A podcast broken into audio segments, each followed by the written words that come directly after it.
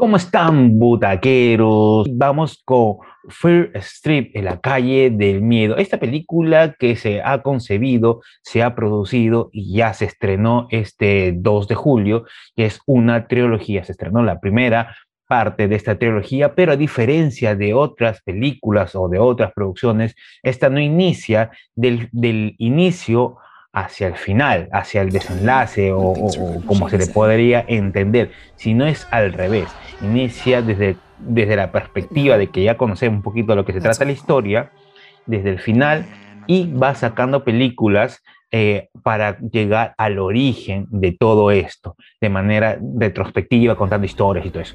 Esta película es de, está eh, ambientada en 1994, incluso es Fear Street 1994, donde eh, podemos apreciar cómo eh, en esta ciudad ficticia eh, o, em, hay varios asesinatos, víctimas, las personas, los jóvenes en especial, eh, se vuelven locos y comienzan a matar. Obviamente, como ya lo saben o deben estar sacando sus cuentas, por decirlo así, es una película orientada a los jóvenes, adolescentes. Sin embargo, el desarrollo de la película no es nada, eh, digamos, para adolescentes, es para todo público que le encanta este tipo de películas sangrientas, emocionantes, terroríficas intrigantes, sí, sí, sí, intrigantes. No es la gran película de terror, no lo es. Sin embargo, mm, tiene varios clichés, pero es tan bien manejado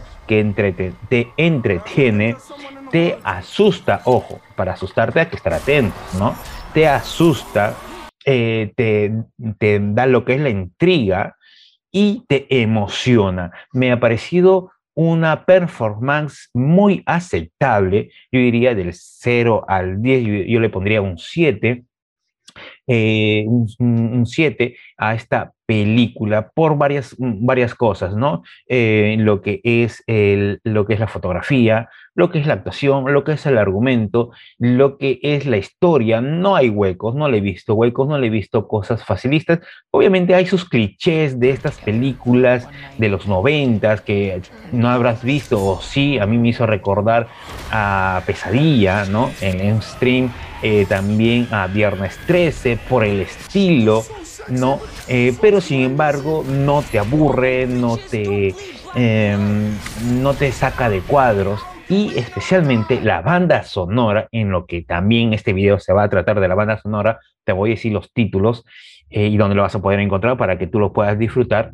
Es increíble, la banda sonora es muy buena y todo esto mezclado pues con los efectos especiales de hoy en día, pues queda una obra eh, aceptable, buena y entretenida. No es una obra de arte, no es una obra de arte, pero no es una joya, pero sí es muy buena y con este estilo gore, ¿no? La sangre por botones ahí saliendo por aquí, eh, eh, los crímenes explícitos, pues bueno, la gente que le gusta esto va a estar fascinada, encantada y satisfecha. Recordemos que esta es una trilogía.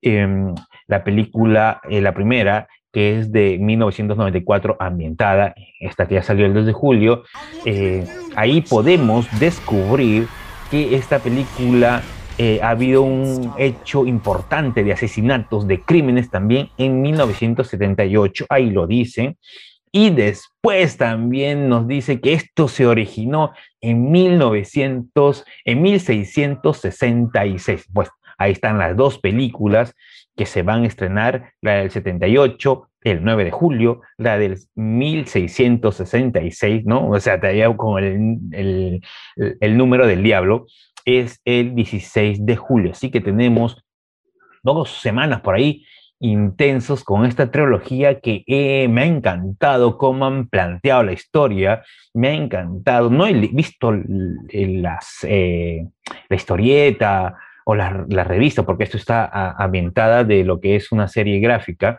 de una revista, ¿no? Eh, que eh, ha estado en, se ha publicado y ha estado vigente por varios, varios tiempos. Entonces, eh, no lo he visto, así que no podría compararlo, pero sin embargo, el resultado es muy bueno. A mí me ha gustado, me ha entretenido, me ha fascinado y me ha llevado con las ganas de seguir viendo lo que es la segunda parte de eh, La calle del miedo 1978. Y lo curioso es de que a pesar que este tiene, eh, la de 94, tiene pues este cliché donde siempre hay un nerd que sabe todo y, ¿no? Y, comienza a resolver todo, me ha parecido entretenido, no me ha parecido, no me ha parecido absurdo ni burdo. Todo está muy bien trabajado. ¿Para que Yo te lo recomiendo que lo veas hoy día y y si no, también la otra posibilidad es que esperes que se estrenen las tres películas para que hagas tu maratón. Y yo estoy seguro con este resultado de esta primera película, las demás que vienen te van a encantar y vas a hacer un buen maratón. Obviamente yo no puedo hacer ese maratón porque voy a hacer un video de cada una de ellas, pero si tienes la posibilidad, si te aguantas y quieres hacer un maratón, pues yo te recomiendo que lo hagas el maratón, no lo veas hasta que tengas las tres películas. Yo creo que va a ser increíble verlas así de corrido de noche, ¿no? Y pasarla hasta el día siguiente, en la madrugada, va a ser fabuloso. Bueno, ahora, lo característico de esta película es la, la, canción, ¿no? Porque la canción siempre es lo que te lleva al suspenso, te envuelve, te agarra así, ¿no? Los nervios, te pone tenso, te mete en historia. Lo importante es lo que es la banda sonora. Pues bueno, eh, varios compositores trabajaron para esta trilogía de La calle del miedo para Netflix, incluidos Marco Beltrami, quien también ha hecho trabajos en Un lugar en silencio, Logan, entre otros. Y también está Marcos Trump, quien hizo lo que es la, música también para eh, Amor y Monstruos Carrie y entre otros. Bueno, si te gustó este video, suscríbete al canal, activa la campanita. Hasta la próxima, butaqueros.